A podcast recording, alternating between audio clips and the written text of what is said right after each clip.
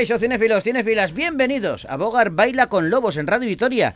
Vamos a hablar de cine, vamos a hablar de películas, tenemos un montón de estrenos que se agolpan, se nota que vienen días festivos y vamos a desgranarlos poquito a poco en este programa a partir de ahora mismo. Y también, además, vamos a hablar con algunos de sus protagonistas, todo ello a partir de ahora mismo, ya, aquí, en Bogar Baila con Lobos.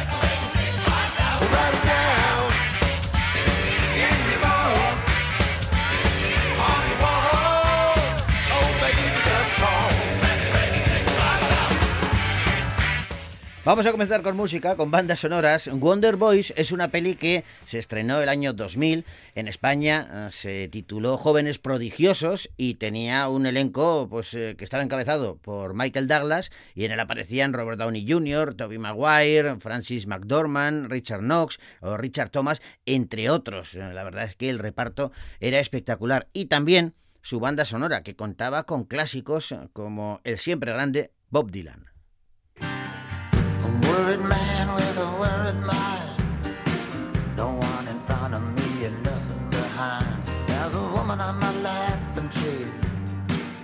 Champagne. Got white skin, got assassin's eyes. I'm looking up into the sapphire tinted skies. I'm wild dressed, waiting on the last train. standing on the gallows with my head in the news.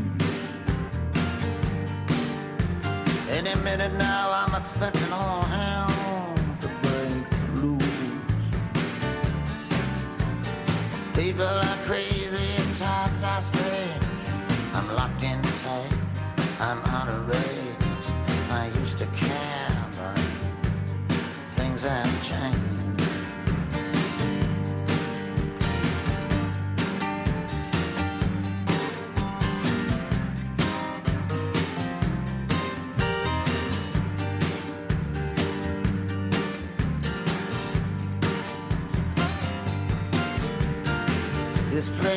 doing me any good.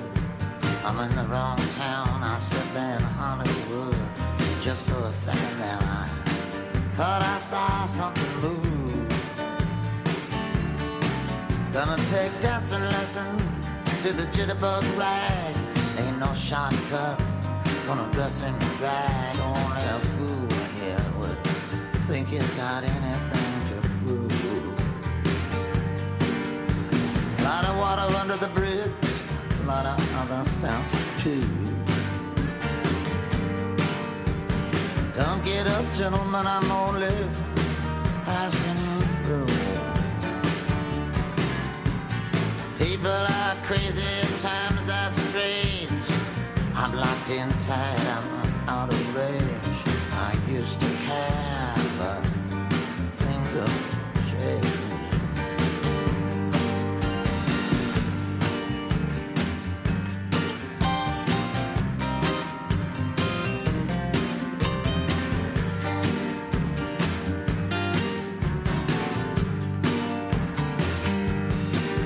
I've been walking 40 miles a bad road. If the Bible is right, the world will explode. I've been trying to get as far away from myself as I can.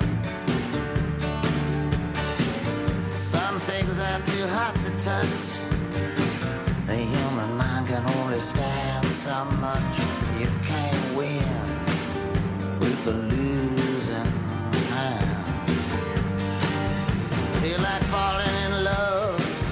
The first woman I meet. Putting her in a wheelbarrow and wheeling her down the street. People are crazy and times are strange. I'm locked in tight. I'm out of range. I used to care, but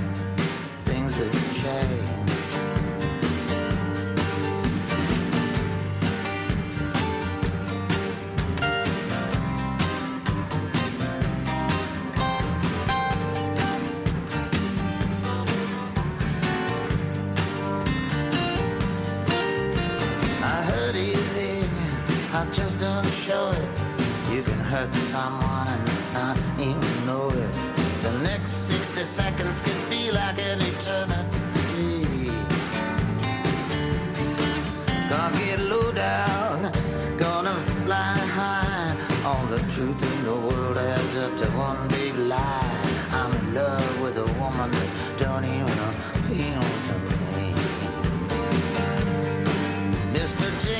Miss Lucy they jumped in a lake. I'm not that eager to make a mistake.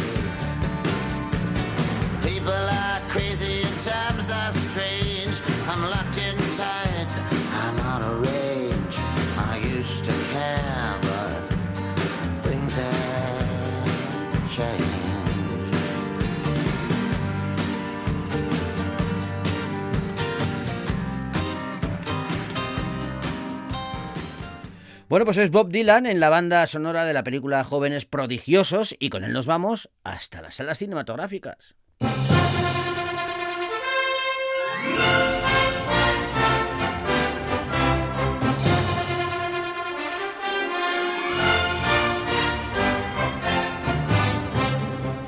De aquí al próximo miércoles hay un montón de estrenos que llegan a nuestras carteleras y entre ellas hemos destacado una comedia que nos ha llamado la atención por el elenco que tiene, por el planteamiento y porque a priori nos gusta mucho, de Caperucita a Loba.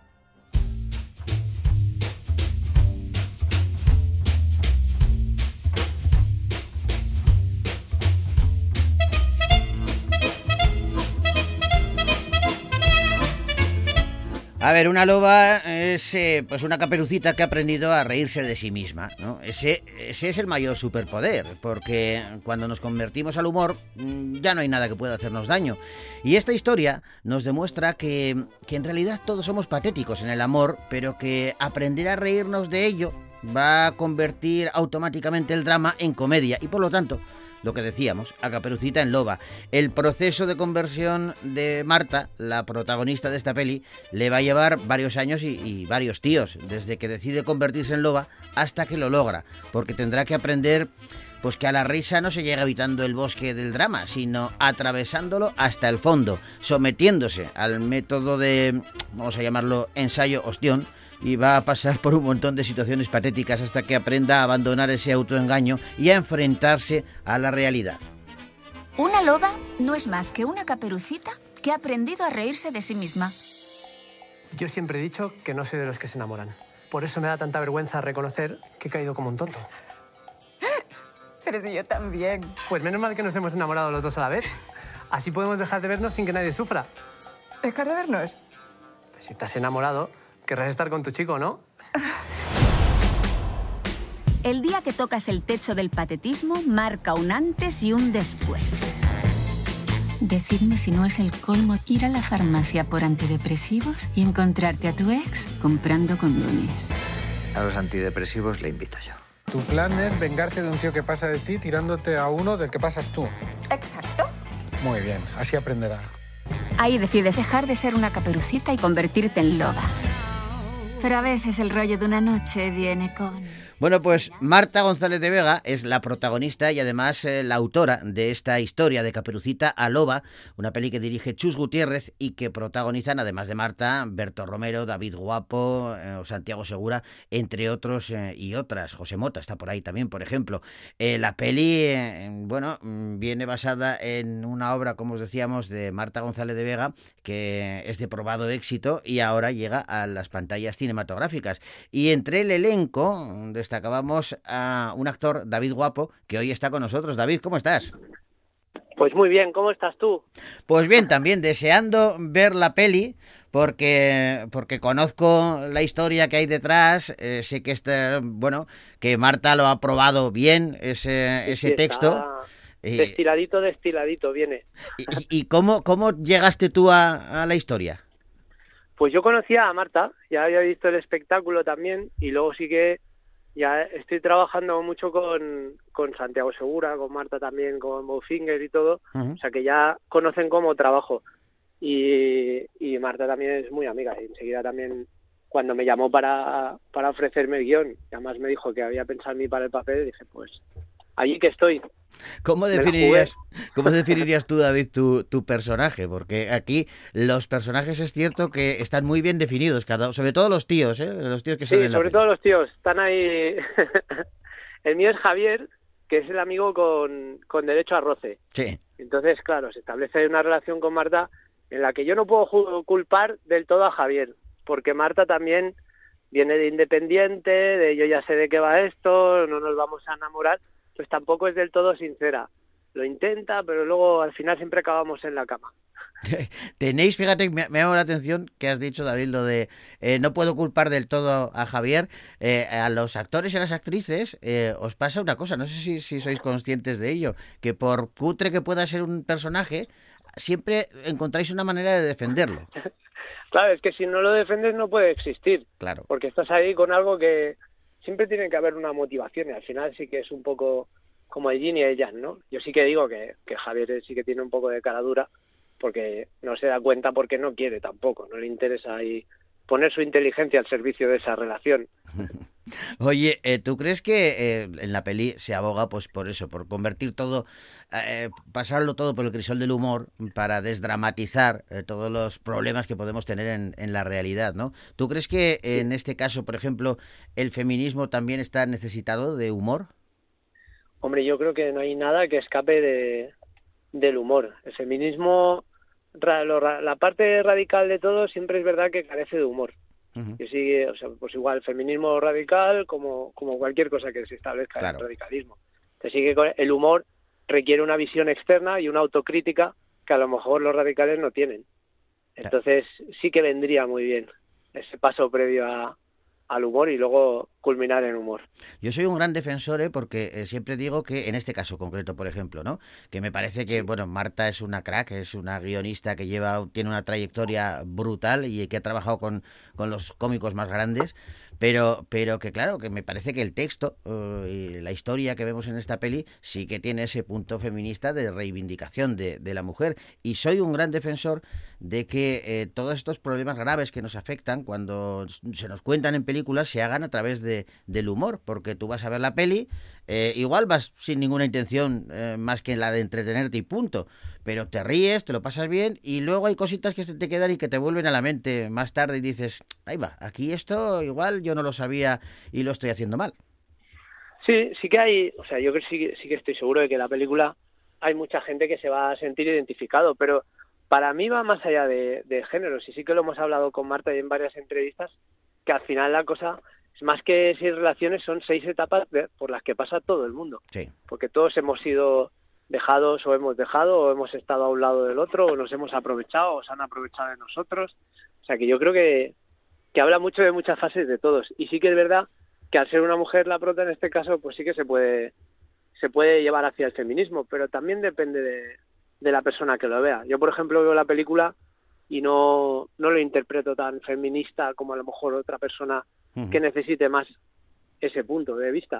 Al final no deja de ser una necesidad. Puede ser, total- totalmente de acuerdo. Oye, David, eh, eh, ¿a ti te han dejado alguna vez de forma muy surrealista? Eh, a todos nos ha pasado. Yo creo que más cuando mm, somos adolescentes, cuando- entre los Sí. 16, 20 y tantos años. A mí hubo una novia que me dejó y me decía todo el rato, "Eh, es que te aprecio, te aprecio. Y yo ja- jamás que he querido que me digan te aprecio, nunca más. Digo, eso, Qué feo odio, odio eso. Por Dios, prefiero, prefiero que me odies si te vayas Sí, con odio. sí, sí, sí, efectivamente. Bueno, esto ya lo decía bien Mónica Naranjo, ¿no? Desátame o apriétame más O fuerte, pero no me estés aquí con te aprecio, te aprecio. Claro, fíjate, te aprecio. Es que es muy cutre, ¿eh? Que, que te dejen Qué diciendo fuerte, te aprecio. eh, Madre es mía. peor que la friendzone. Es que aquello ¿Qué de vamos a, vamos a ser amigos No. también, ¿no? Claro, te aprecio. ¿Y qué hacemos con esto? ¿Qué no. hago con tu aprecio? ¿A dónde ya. va a parar? ¿Te ha A mí pasado a ti sí. situaciones surrealistas? Sí, sí, sí. A mí yo creo que me ha pasado de todo. Así que pueda contar ahora ninguna, pero sí. Pero tienes, los, lo llevas dentro, lo reconoces, lo llevas dentro. Llevo, sí, sí. Llevo, tengo ahí una mochilita que ya la, la dejé hace tiempo, Ajá, pero está ahí. Está, hay cositas. qué bueno. Pero todo se aprende, ¿eh? También es cierto que de esos Claro, es que eso es lo momentos bueno. malos se aprende. Ah, Lo bueno es no atascarte en ello, que no estés ahí metido. Al final, ese, la diferencia entre el drama y el humor es que el drama se tiene que alargar y se tiene que rebuscar. Sí. Y el humor, cuanto más breve, mejor. Mm. Oye, eh, eh, has dicho antes que estás trabajando bastante con Santiago Segura y con toda la, la- la- la productora y sus últimas películas. Sí. Eh, la verdad es que, eh, ¿qué tiene Santiago que, que sabe oler lo que le va a gustar a la gente, que, que da una sensación de que disfruta mm, muchísimo cuando lo, lo está haciendo y que luego efectivamente acierta y conquista al personal? Pues Santiago, yo fíjate que siempre he defendido que si estuviéramos en otro país sería mejor considerado. Estoy Sería contigo, un, ¿eh? Sí, sí. un genio a la altura de, de Woody Allen. Porque es que Santiago trabaja lo que no está escrito, es que no es casualidad. Ajá. O sea, cuando vemos un padre no hay más que uno, dos o tal, aparte que es súper generoso a la hora de, de escribir, de repartir juego, de, de trabajar, que eso se nota también con todo el equipo técnico y con todo el equipo artístico. Sabe, sabe lo que quiere, dónde quiere que acaben las cosas, por eso también está metido en guion desde el principio, pues trabaja con, con Marta González, sabe identificar el talento, sabe también potenciarlo y hacerlo brillar. Por ejemplo, podría ser más egoísta Sí. pues, con Marta o, o conmigo mismo y decir, no, no, pues esto lo firmo yo, he escrito yo y ya está. Pero me, o sea, me consta porque estoy con él también en, en procesos creativos y es increíble la generosidad que tiene y el ojo que tiene para el talento. ¿no? Se pasaba un poco también como, como buena fuente, como buena fuente que Andreu, siempre se rodeaba de talentos, ¿no? Pues con Berto con Edu Soto, David Fernández en su día, eh, Silvia Abril. Hay gente que tiene mucho ojo para talento, sabe potenciarlo y sabe y sabe repartir el juego. Pero qué Yo creo que bueno. es una de las claves. Qué bueno es eso, eh, porque eh, creo que es la, la clave eh, para que exista complicidad, para que una película, una, obra- una Claro. obra de teatro, una serie funcione, es esa Claro. generosidad. Eh, a mí me lo decía hace muchos años eh, Paco Raval, que, que él me decía, es que eh, cuando le preguntaba, bueno, pues en toda esta trayectoria, ¿qué es eh, lo que ha- más te llevas como, como lección? Y decía que hay que ser generoso con el compañero, siempre, Claro. aunque no esté en escena. total. Él decía, aunque, aunque haya un plano contra plano y yo no vaya a salir en la escena, yo me pongo detrás de la cámara y le doy la réplica, porque le sale mejor a él Claro. y eso va a hacer que brille yo también más. Sí, sí, totalmente. O sea, hay que ser generoso en lo que se ve y en lo que no se ve. Y sí que yo he visto de todo también, que igual llevo una breve carrera, pero intensa en esto del cine. Y sí que hay compañeros que cogen y dicen, bueno, yo me voy porque ya no es mi de esto. Y hay compañeros que se quedan y dicen, no, no, yo me quedo aquí a darte la réplica y tal. Y Santiago, siendo director, actor, guionista y de todo, Mm. siempre se queda, nunca ha abandonado el set, nunca deja a nadie. Y, y hay un planteamiento base que esto también lo ha tenido Marta en la película, que es eh, escribir para que el otro brille. Porque es muy fácil, siendo tú el guionista, director y productor, decir, bueno, esta peli me la hago para mí, Claro. y todos los chistes buenos para mí, y todos los planos para mí, pero no. Eh, so- o sea, yo creo que Marta ha aprendido muy bien de Santiago eso y, y se nota mucho en, en el resultado final. Y Oye- Santiago es que trabaja hasta el post, o sea, está en la producción, está en el sonido, eh, vamos a poner aquí un toquecito más tal. Y yo personalmente para mí es un ha sido un maestro y un gran padrino, la verdad. Qué bueno. Oye, y cuando hay eh, tanto cómico por, por metro cuadrado, como lo hay en esta, en esta peli, que estáis ahí, José Motaberto Romero, eh, Resines, estás tú, eh, Martita de Granada, eh, eh, se respetan también porque yo he escuchado, esto no lo he vivido, esto dime tú si es cierto o no, pero yo he escuchado que a veces, sobre todo cuando hay eh, actuaciones de, de monólogos y tal, que tú me pareces uno de los mejores, vaya por, por Hombre, delante. muchas gracias. Me, me enca- me encanta, te lo, te lo digo de verdad. Pero a veces ha pasado de, de- de, oye, pues mira, sales y haces tres minutitos porque luego va este y esos tres minutos igual se convierten en 15 sin darte cuenta. Sí, a mí me ha pasado, pero me pasaba al principio, antes. Hay, hay como unos niveles en los que volvemos a lo mismo, ¿no? Cuando llegas a un nivel en el que nadie necesita demostrar, Claro. eh, ahí de nuevo entras en generosidad y, y, y te cuesta menos ser generoso, notar la generosidad y como que fluye mucho mejor. Y con este elenco, que son iluminados del humor, pues no, no hay ninguna necesidad de brillar por encima de otro ni de nada. Y por eso también yo creo que cada uno tiene su, su personalidad muy marcada. Pero a mí me ha pasado, de hecho a mí cuando me ofrecen, eh, mira, te va a presentar no sé quién, que es un cómico de aquí que está empezando, digo, no, no, no porque no, porque no lo conozco, porque no sé lo que va a hacer. Claro, sí, sí. porque Lo claro, entiendo perfectamente, claro. si, si me hace 30 minutos de entrada voy a tener que salir a sacarlo, no sé los temas que va a tocar, a lo mejor habla de un tema que hablo yo. Claro, es una cosa como muy, como demasiado, es un momento que, que han pagado para verme a mí, por ejemplo, yo no voy a meter ahí otro elemento que a lo mejor sale bien, a lo mejor mal, cuando yo sé que lo mío está testado y cerrado. Y luego que se le vaya a las manos, que es que es lógico y es lícito, porque estás en un teatro lleno con mil personas, todo el mundo predispuesto a reír y sales Claro. ahí, ves que se ríen y si estás acostumbrado a otra cosa, pues te vienes arriba y, y luego tu justificación es, no, me he quedado porque a la gente le gustaba. Ya, ya, ya, pero Sí, sí, pero a mí me ha jorobado. Sí, sí, eso sí. claro, la eso es es así. educada, Pero pero, tiene- no, hay que, no hay yo- que abusar de la educación. Pero yo reconozco que tiene que ser duro lo que, lo que estabas diciendo ahora mismo, ¿eh? Claro, que te dicen tres minutos, pero joder, tú ves que, que, que la gente se, se está Claro. descojonando de la risa y que se lo está pasando muy bien y a ti también ese ego te tiene que, que de- decir, Claro, oye, voy a es que- añadir un poquito más, ¿no? Claro, el ego es lo más peligrosete que hay y sobre todo en profesiones artísticas. Pero aquí, la verdad, yo me siento muy afortunado de, de haber conseguido eso, de llegar a un nivel en el que en el que hay mucha generosidad. Y también depende tú lo que busques, pues ya te vas rodeando de eso. Y hay ofertas a lo mejor que no las cojo directamente porque no me apetece trabajar con alguien o porque no veo que el proyecto vaya alineado con lo que me gusta. Y mira, afortunadamente podemos elegir.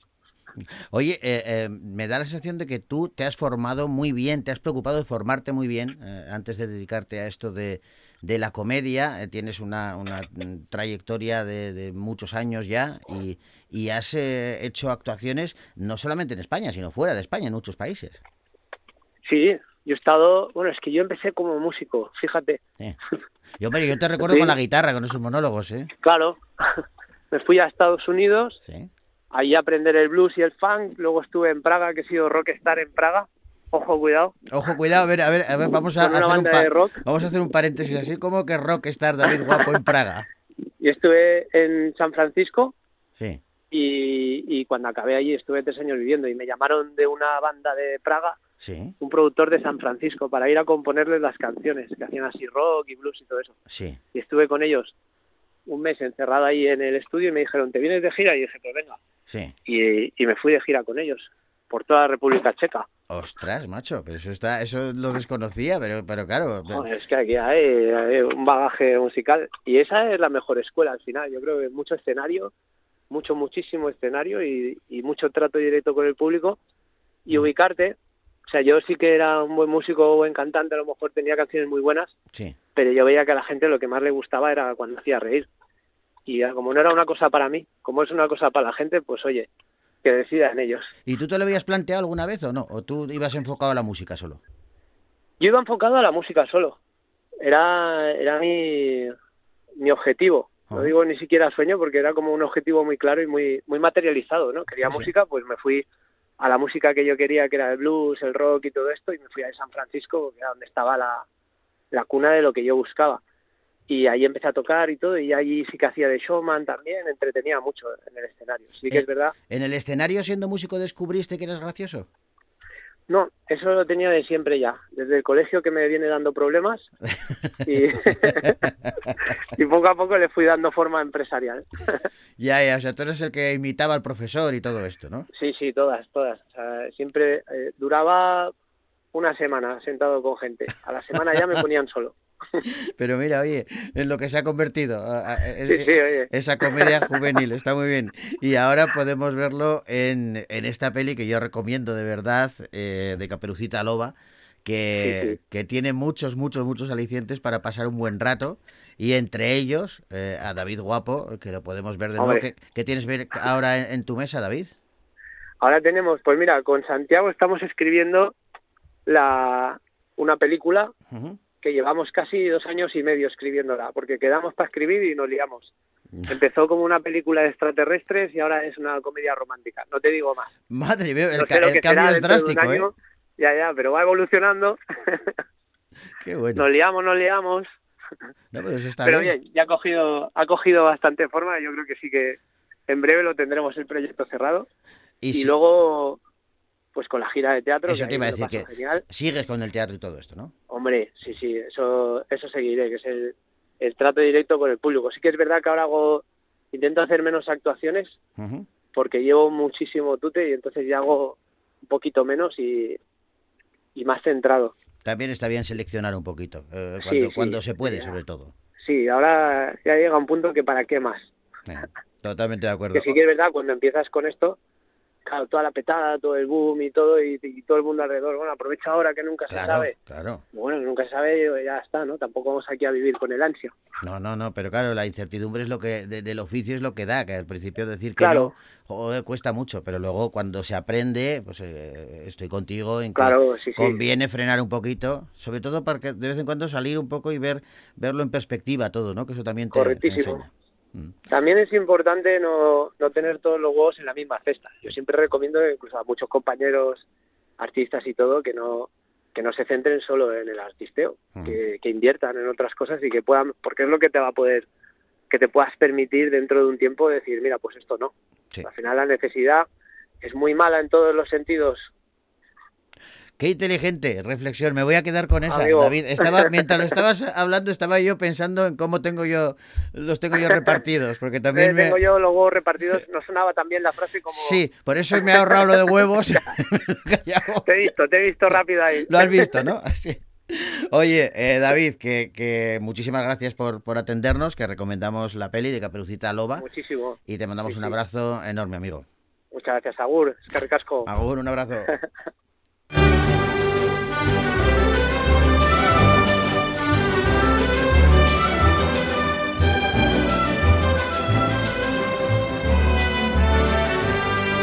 Bueno, nos vamos ya porque se nos echa el tiempo encima. Hablando con David nos pasa siempre, ¿eh? no es la primera vez que le entrevistamos, es que es una gozada y aprendes mucho de él y eso, es fantástico. Eh, mañana volvemos con más eh, pelis. Ahora os dejamos con, bueno, esto sí que es un clásico de pies a cabeza, una banda sonora de la peli Una cara con Ángel con Freza Aster. Arte hasta mañana.